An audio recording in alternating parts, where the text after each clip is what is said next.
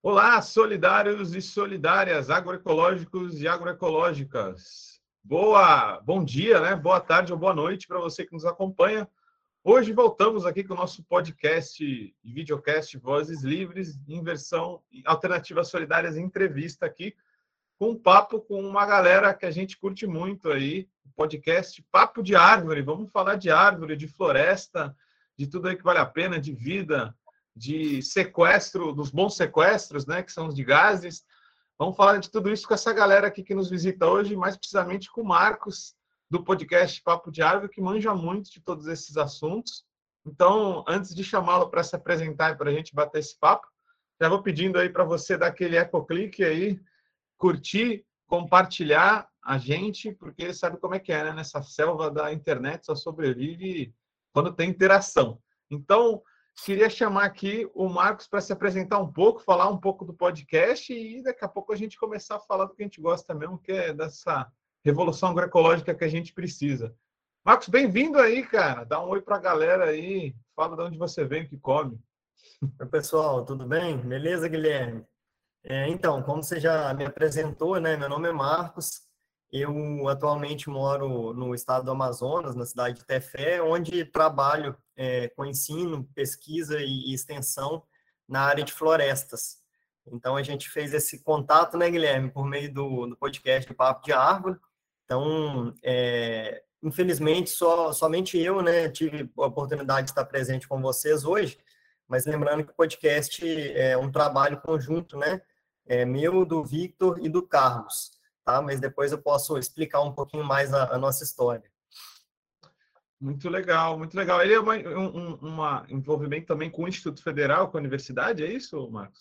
Isso. É, como eu trabalho no Instituto Federal de Educação, Ciência e Tecnologia do Amazonas, no campus Tefé, é, esse nosso projeto, ele surgiu durante a pandemia, né, e hoje ele é um projeto de extensão dentro do Instituto. Então, a nossa ideia é compartilhar, né? Todo esse conhecimento que a gente gosta tanto, que a gente conversa tanto, que a gente se preocupa tanto com o público de forma geral. E como a gente está um pouco isolado, às vezes, aqui na Amazônia, sem estrada, sem muito acesso, uma forma que a gente encontrou para isso foi por meio do podcast, tá? E está fluindo bem. Você mandou bem, porque eu trombei aí o, o Papo de Árvore porque estava procurando o tema correlato e vocês apareceram. Muito maneiro aí. Legal, o podcast é um, um grande meio aí para a gente se comunicar. Mas já Sim. começando o nosso papo, Marcos, diz para a gente aí qual a importância das florestas, né? E qual é a relação delas com a questão da emergência climática, né? A gente não usa o termo mudança climática porque a gente está numa emergência, né? E acho que as florestas têm, vêm bem a calhar nesse momento, né? O que, que você tem a dizer sobre isso? Sim, com certeza, Guilherme. Gostei do termo aí da, das emergências climáticas, principalmente quando a gente olha o cenário do Brasil hoje, que a gente vê um desmatamento, vou falar mais especificamente da região amazônica, né, mas a gente vê aí um desmatamento no ano passado, recorde aí nos últimos 13 anos. Né, então, realmente é um cenário preocupante. É, então, concordo aí com o termo de emergência climática. É, realmente, a gente está passando por esse estado de emergência e, e, temos que conversar, né? Temos que falar sobre isso, temos que dialogar aí com a sociedade. E sua pergunta sobre qual a importância, a gente sabe que é, a emergência climática, as mudanças climáticas não são causadas apenas pelo desmatamento né? Mas a, a floresta ela entra como um, um papel muito importante. É, ela pode ser, né? Tanto é, um fator que contribui para o agravamento das mudanças climáticas, mas por outro lado, ela pode ser também é, uma das fontes é, que pode contribuir para a gente reduzir, dar uma mitigada nesses impactos que já, já estão por aí, né? Rolando solto. E como é que é esse processo, Marcos? A gente tem falado aqui no podcast sobre a questão dos sumidouros, né? Então, uhum. é um nome meio feio, né? Em inglês é mais feio é. ainda, carbon sink, uma coisa tão bonita como floresta, é, chamar de pia de carbono. Como é que é esse processo? Explica para a galera, você que é da área. Uhum. Então, a, a, gente, até é legal, Guilherme, a gente até fez um, um episódio ano passado, foi sobre isso, né? É, vou passar geralzão, quem quiser dar uma aprofundada pode dar uma, uma conferida lá, mas assim, a gente sabe que a, as árvores, elas é, constroem né, os seus tecidos, né, a madeira, as folhas, os frutos, sementes, tudo por meio da fotossíntese. E a fotossíntese é um processo que a planta absorve o, o gás carbônico, o dióxido de carbono da atmosfera, e utilizando a energia do sol, ela transforma esse gás carbônico em glicose. E essa glicose vai entrar nas cadeias de carbono da planta. Então, é, a cada pequena área, né, a cada galho ou a cada folha construída ali na floresta, à medida que a floresta vai crescendo, a gente vai reduzindo a concentração de gás carbônico na atmosfera. E lembrando que o gás carbônico é um dos gases de efeito estufa que contribuem é, não para o aquecimento geral do planeta, mas para essa é, esse agravamento da, dos, efeitos, do, dos eventos climáticos extremos, né, de, de, grandes secas, grandes cheias, grandes é, é, eventos de frio, grandes, grandes ondas de calor e por aí vai. E, e, e nesse sentido, Marcos, é, cada vez mais pesquisas têm aparecido aí falando da Amazônia não mais como, digamos assim, um ponto positivo né, nesse debate todo, mas contribuindo para a aceleração da questão climática. Dá para dizer já que a Amazônia, o INPE, né, tem falado disso também, né? Uhum. Dá para dizer que a Amazônia já virou uma emissora ou ainda uma sequestradora aí de, de gases nesse sentido? Então, é, é, é, legal essa, essa pergunta aí, Guilherme, porque é, a gente tem hoje um, um, desmatamento aí na Amazônia, né, considerando aí as últimas décadas, quase do tamanho do estado do Paraná, né, a gente já, já, já foi desmatado na Amazônia brasileira. Então, é, é uma área muito grande.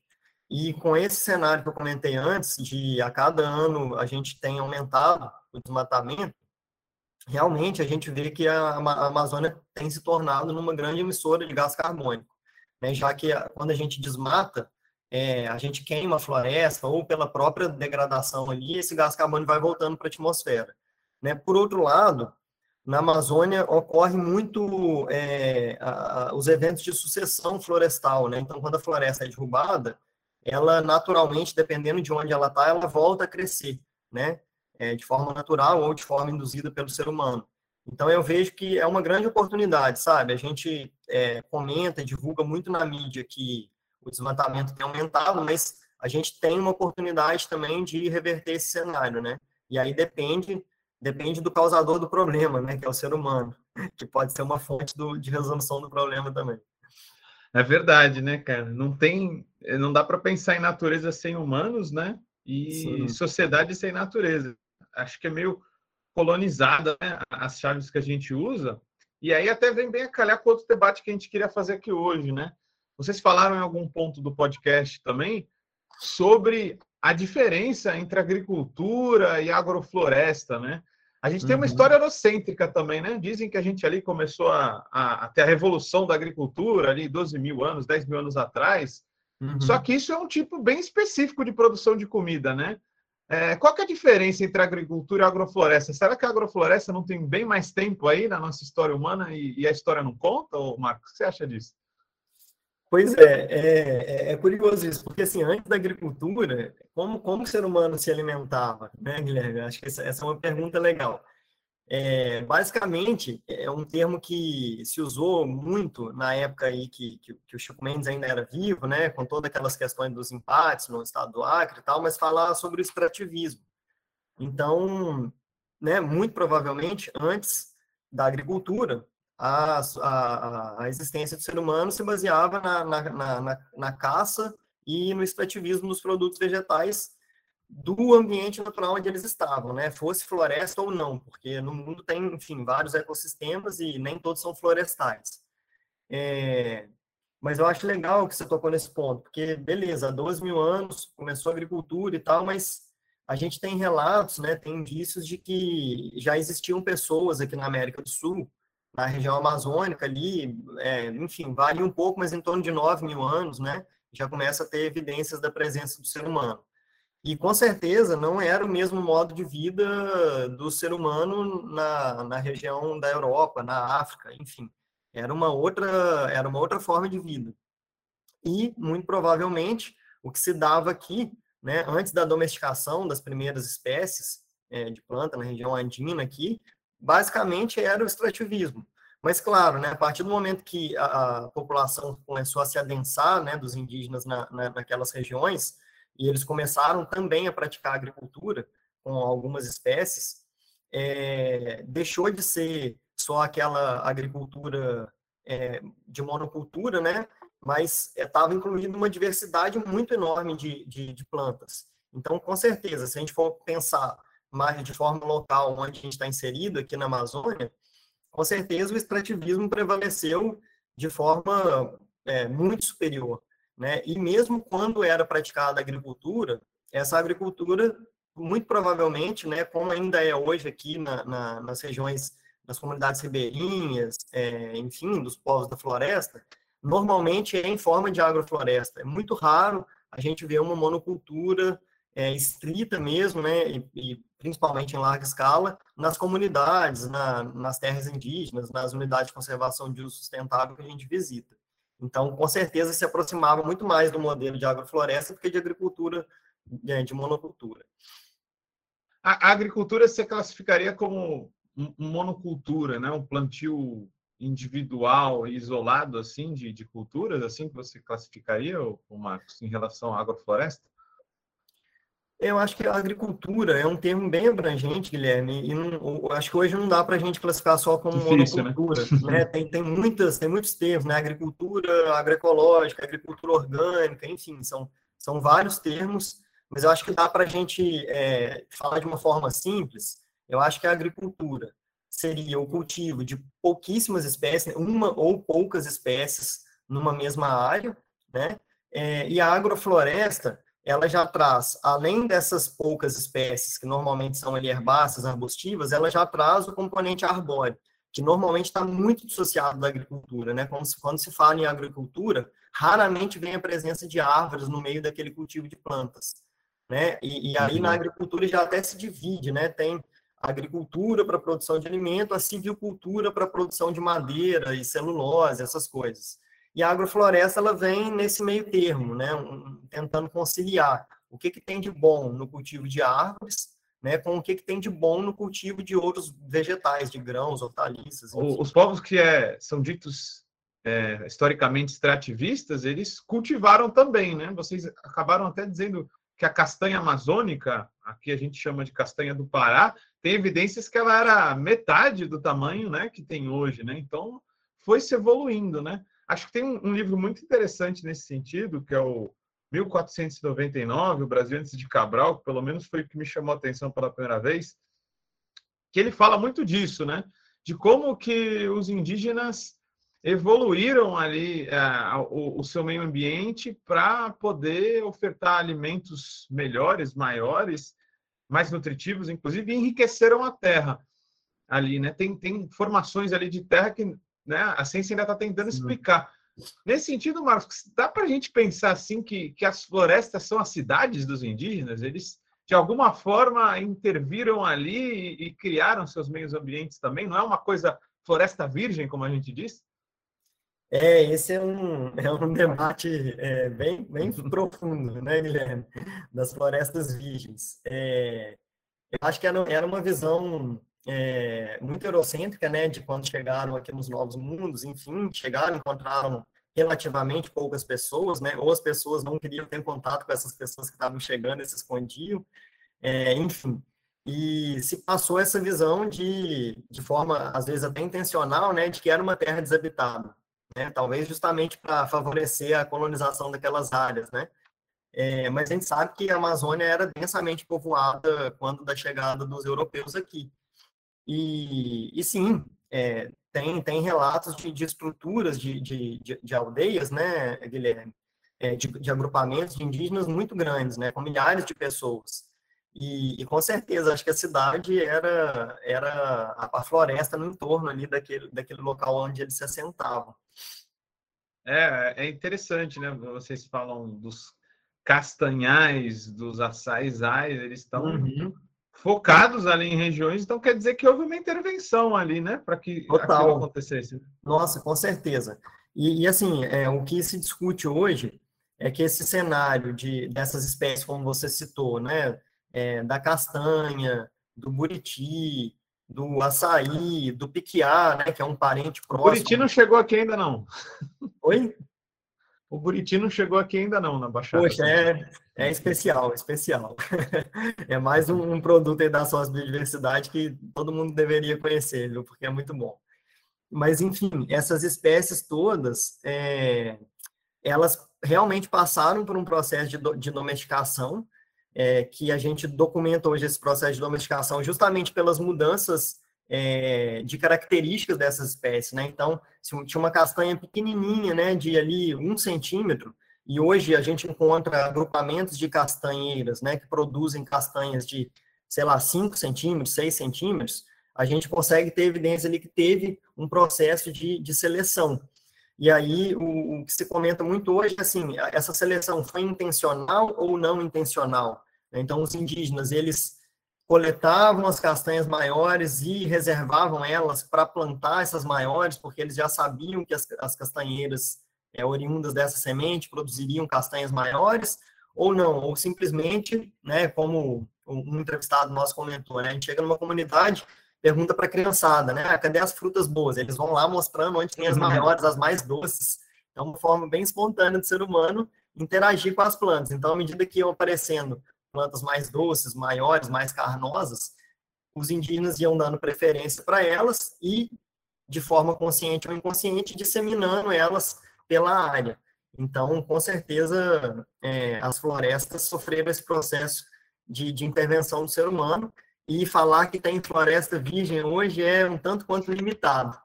Tá? Já é um ponto de vista conservador, você diria hoje, é, é, essa discussão na ciência?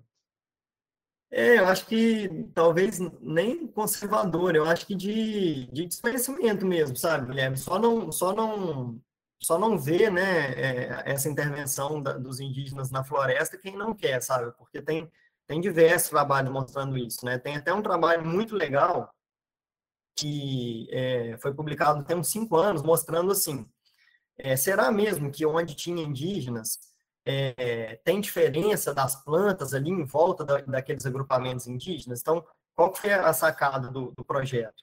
É um projeto até de autoria é, da Carolina Leves, né, que puxou um grupo de pesquisadores para trabalhar isso. É, eles analisaram onde tinha sítio arqueológico, né? Então, vestígios de cerâmica, de terra preta de índio, que você comentou, lembrou muito bem. Então, mapearam, né? Pegaram o mapa lá da Amazônia e colocaram um pontinho onde tinha cada é, sítio arqueológico desse. E aí, eles pegaram inventários florestais próximos e distantes a esses sítios arqueológicos.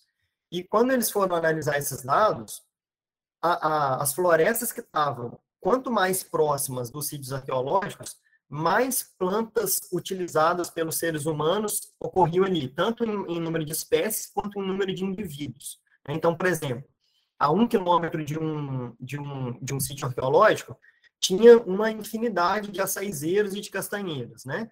E a 100 quilômetros de distância de um, de, um, de um sítio arqueológico, praticamente já não tinha tanto castanheiro e tanto açaizeiro. Então, o que, que isso mostra para a gente? Que é muito legal, que mesmo os indígenas tendo é, sido né, expulsos, né, enfim, todo o processo de, de saída deles dessas áreas, há, há, dezenas ou há centenas de anos, é, mesmo assim, a floresta ainda permanece com esses vestígios de intervenção dos indígenas nesse espaço. Né? Então, é, eu acho que esse estudo é um clássico, assim, que mostra para a gente realmente onde tinha indígena tem uma diversidade muito maior de espécies úteis, né? Quando eu falo úteis, é espécies que produzem fibra para fazer as, os telhados das casas, as frutas maiores, mais comida. carnosas, mais gostosas, né? Então, comida, enfim. Eu acho que esse é um trabalho clássico que é, é, deixa muito claro isso para a gente, sabe? Ô Marcos, você tem para os nerds aí de novo o nome, os nerds aqui do nosso podcast, o nome do, do trabalho? Oi, desculpa. Você tem o nome desse trabalho aí para os nerds do, do podcast? Nossa, eu não lembro, eu não lembro de cabeça agora, Guilherme, mas é, eu posso. A gente joga nas referências para colocar no, no, no, link lá, beleza. Maravilha. Legal, Marcos. Estamos indo aqui para a nossa parte final aqui. Ainda temos umas curiosidades nesse sentido. É, a gente fala muito sobre economia ecológica, né? E uhum. como na verdade a gente tem que se basear em redistribuição radical mais do que em crescimento econômico, né? É, essa ênfase que é totalmente errada. Eu entendo, a gente entende que a agrofloresta é muito importante nesse sentido, porque ela é menos insumista, né? Às vezes, do ponto de vista que a gente olha a economia, ela movimenta, entre aspas, até menos a economia, produzindo mais uhum. comida. Você acha que esse modelo de produção de comida e de gestão da natureza, ele tem potencial para ser climaticamente mais positivo ao mesmo tempo que produzindo comida para as pessoas, que sempre falam, né? Ah, vocês aí são muito radicais, vocês esquecem de alimentar as pessoas. O que, que você acha aí uhum. Da relação das florestas, das árvores com a, a geração de comida para a galera aí se alimentar, que a gente uhum. sabe que a fome é um problema, né? Sim. Então, acho que em primeiro, Guilherme, é, é importante a gente lembrar que não há falta de comida hoje, né? O que, o que a gente tem é uma má distribuição de, da alimentação em agrofloresta, eu acho que ela pode contribuir muito com isso, é, porque para manejar a agrofloresta, é, tem a visão do lado negativo, né, e a visão positiva, mas é que ela demanda um maior número de pessoas trabalhando naquele local. Né? E se as pessoas estão ali naquele ambiente, com certeza elas vão ter mais acesso à alimentação também, né, consequentemente. Então, eu vejo como uma, uma grande possibilidade que a gente, não, no meu ponto de vista, não deve nem pensar só do ponto de vista da, da alimentação, né, de, de saciar a fome, mas também na questão de dar é, autonomia né, às pessoas a escolher o que, que elas querem comer, né, não se tornarem independentes só da prateleira do supermercado, por exemplo. Então, acho que a agrofloresta acrescenta nisso, né, na, na, na autonomia de escolha das pessoas, do que, que ela quer comer, principalmente no mundo doente que a gente vive hoje, com tantas pessoas com doenças relacionadas é, à má alimentação, né, a, a, a, redução do número de espécies das quais a gente se alimenta e do sedentarismo. Então, eu acho que a agrofloresta tem um espaço muito grande nesse sentido e, falando né, sobre a questão climática, sem dúvida a agrofloresta tem muito a contribuir, porque a gente sabe que em uma determinada área, né, um espaço de terra, o carbono ele não está só nas plantas, então, é, quando a gente fala de um monocultivo, por exemplo, vai ter ali uma grande quantidade de carbono apenas nas plantas é, que estão sendo cultivadas, no arroz, no feijão, no milho, no trigo. Né? Quando a gente fala da agrofloresta, além de ter o carbono nessas plantas que eu comentei, ainda vai ter uma quantidade muito maior de carbono estocado no tronco das árvores que estão ali no ambiente, mas uma quantidade talvez ainda maior incorporada no solo, já no que solo. nas né? agroflorestas, né, a, tendência é que exista maior quantidade de matéria orgânica no solo. Então, quando a gente fala da agrofloresta, acho que ela tem um potencial de ajudar em vários setores, né? Na alimentação, na redução climática, na distribuição de renda de alimentos, né? Então, eu acho que tem né, espaço para tudo, né? Mas a agrofloresta, eu acho que é um caminho muito, muito importante a ser incentivado, já que ela passou por um processo de desestimulação, né, por muito tempo. Último tempo. É, cara, legal. Acho que é nesse sentido aí, para a gente tirar uma dúvida que ela é recorrente, e é uma polêmica, na verdade, né? A gente vê alguns países aí falando muito que tem projetos de reflorestamento, né? Que querem sequestrar carbono, e aí a galera meio que relaxou com esse negócio, ah, não precisa mais diminuir as emissões se a gente plantar um monte de árvore no tempo, né? Uhum. É, claro que reflorestar é importante, mas alguns países, algumas empresas, inclusive, né? países europeus, a China está fazendo muito isso, de plantar árvore para todo lado, às vezes até comprar florestas, né? comprar regiões inteiras, para poder fazer esse processo de reflorestamento que permitiria seguir suas emissões ali à vontade. Então, quando a gente fala de agrofloresta, a gente também está falando de complexidade, né? É, o que você tem a falar sobre isso? Né? Isso pode ser um novo mercado? ou a gente está falando de biodiversidade mesmo, né? uma complexidade dos indígenas como atores também. O que você acha desse novo mercado aí que está aparecendo? Bom, Guilherme, é, é um mercado né, que está em pauta já há algumas décadas, não, não, tem como a gente, a gente fugir disso. Fugir, né? Eu acho que, assim, pensar é, estritamente como um mercado e plantar árvore para é, contribuir para a mitigação das mudanças climáticas, eu acho muito superficial quando a gente fala disso, sabe? Então, ao invés de plantar árvores, né, para reduzir a mudança climática, por que, que a gente não pode trabalhar agrofloresta num sistema mais diversificado, para que dessa forma a gente cumpra o mesmo papel de, de, de mitigação das mudanças climáticas, né, porque a gente vai capturar a mesma quantidade de gás carbônico, mas além disso, a gente vai produzir comida, a gente vai aumentar a biodiversidade, né? Aumentar não, a gente vai recuperar um pouco da biodiversidade que está perdida, é, e com certeza gerar mais empregos, né, mais atividade para as pessoas. Então, é, a gente precisa discutir isso. Acho que ficar nessa de só plantar árvores não é muito inteligente, sabe? A gente pode aprofundar muito mais nesse debate e, e, colocar outros critérios a serem seguidos por essas empresas que querem fazer esse marketing verde em cima do, do plantio ou da compra de florestas. E cabe a, aos consumidores, né? Acho que os consumidores têm um papel importante nisso, que a partir do momento que a gente começa a cobrar, essas coisas vão sendo repassadas para as empresas. Com certeza. Tem que rolar pressão aí, consumidora consciente, como os do Livres aqui, né? Sim, Inclusive, com certeza, com certeza. E eu acho galera... que essa consciência vem por meio desses debates, Guilherme. É, é, isso, o trabalho de vocês eu acho que é fundamental nesse sentido. Se a gente não levanta isso, é, não espalha essas informações e não discute essas informações, que elas também não são verdades absolutas, mas se a gente não abre para debate, a gente não, não evolui no aprofundamento dessas questões.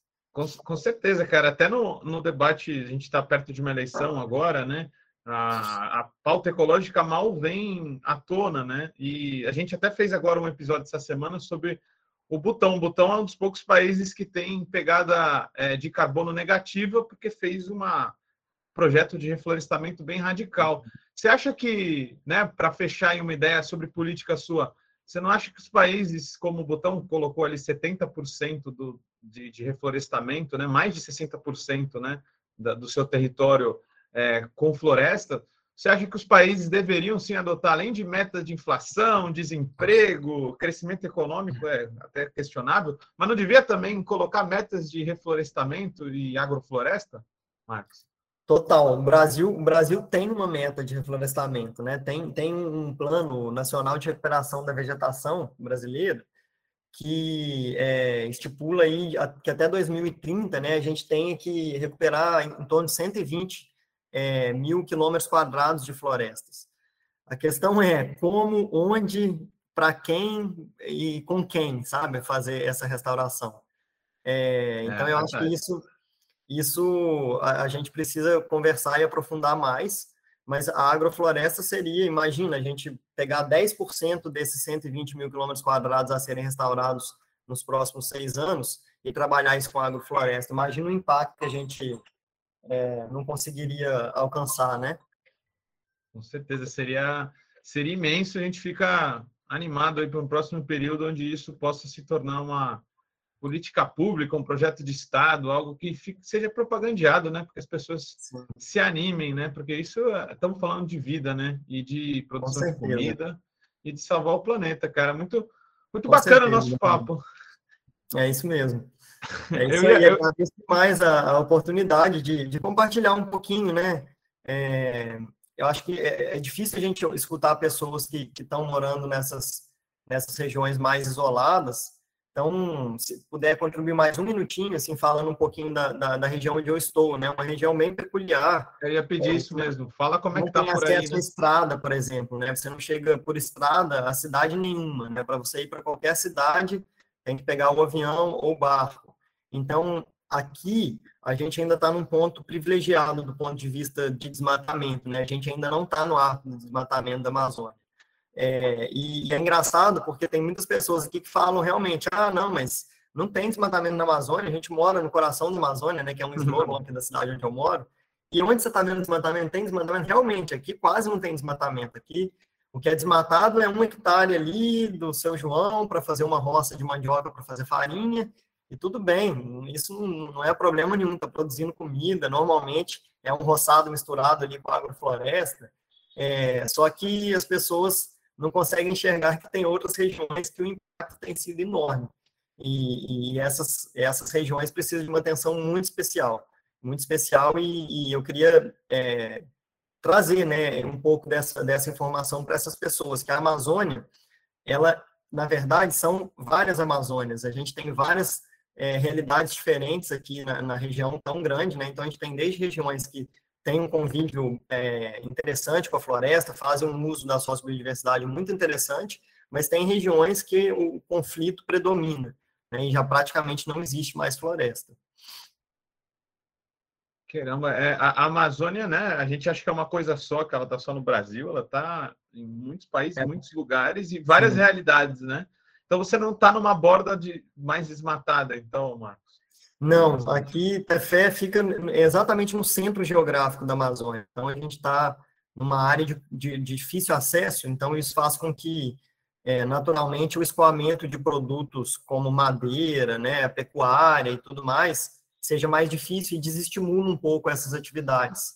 É, felizmente, né, desestimula essas atividades ilegais. Mas mesmo assim, já tem chegado muito por aqui a presença do garimpo ilegal, é, enfim, de piratas do Rio, né, com envolvimento de, de drogas, enfim, todo aquele conflito que a gente tem acompanhado em regiões como o Vale do Javari, né, que fica a montante aqui do, do Rio Solimões. É um desafio muito grande, né? E aí fica para a galera que nos escuta a reflexão, né? Nem sempre ferrovias e estradas trazem só a boa face do progresso, né? Geralmente Não. quando essas coisas chegam é para pilhagem, né, cara? Sim, Mas.